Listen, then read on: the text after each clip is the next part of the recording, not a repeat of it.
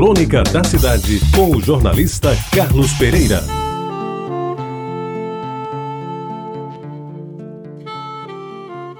Amigos ouvintes da Rádio Tabajara, eu conheci Miguel Arraes pessoalmente quando ele foi governador de Pernambuco pela primeira vez. No final de 1963, e lá vão 50 anos, eu estive no Palácio do Campo das Princesas, no Recife, junto com colegas concluintes de engenharia da UFPB, para comunicar sua escolha como paraninfo e convidá-lo para participar das solenidades de formatura. Aquele foi o primeiro contato pessoal. De vista e de fotografias, eu já o conhecia desde quando ele se elegeu prefeito do Recife, que o definiu como nova liderança das esquerdas no Nordeste.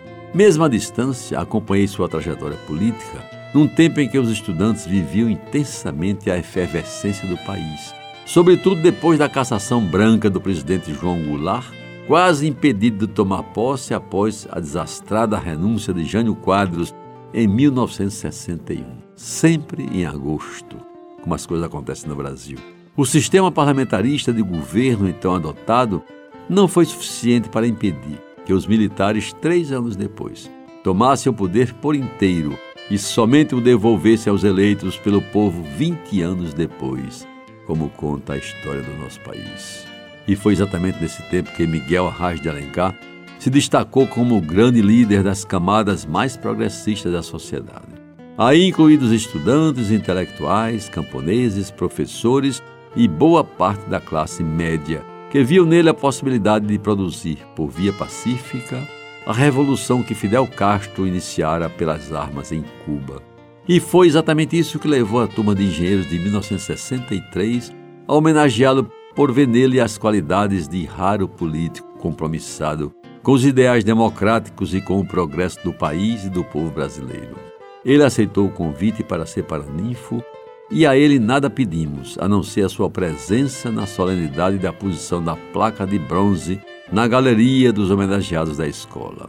Espero que o seu nome ainda esteja por inteiro na placa, como nós o colocamos naquela oportunidade. E além de sua presença com jeito de sertanejo que a cidade grande não lhe retirou, simples e forte, ele nos deu o discurso breve e mais determinado de homem que a história do Brasil haveria de cunhar como um dos mais autênticos líderes políticos do século XX. Dr. Arraes me fez chorar por duas vezes. Primeiro, quando foi preso pelos militares na madrugada de 1 de abril de 1964 e saiu do Palácio do Governo em Recife de peito aberto pela porta da frente. E o fez com a dignidade dos grandes homens que não se curvam ante o chicote dos tiranos e em nenhum momento tentou se esconder ou fugir pela porta dos fundos. Depois, Outras lágrimas me escorreram pela face quando retornou do exílio a que se submeteu durante muitos anos na Argélia, após o tempo de cárcere em Fernando de Noronha.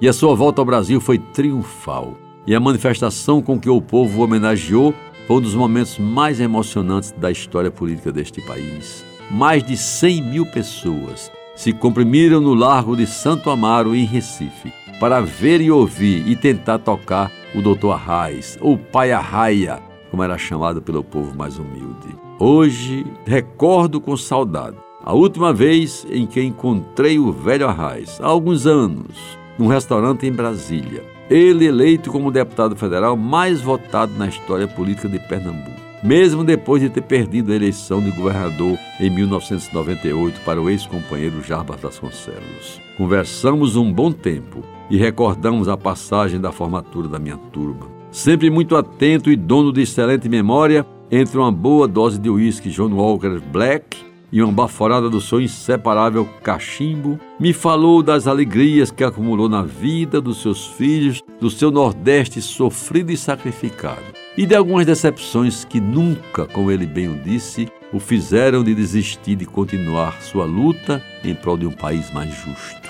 Foi-se o homem Miguel Arras de Alencar, mas ficaram gravados para sempre. Na minha memória, o seu carisma, a sua história e a frase que ele pediu emprestada ao poeta Drummond para dizê-la quando do seu retorno do exílio perante cem mil pessoas. Tenho apenas duas mãos e o sentimento do mundo. Você ouviu Crônica da Cidade com o jornalista Carlos Pereira.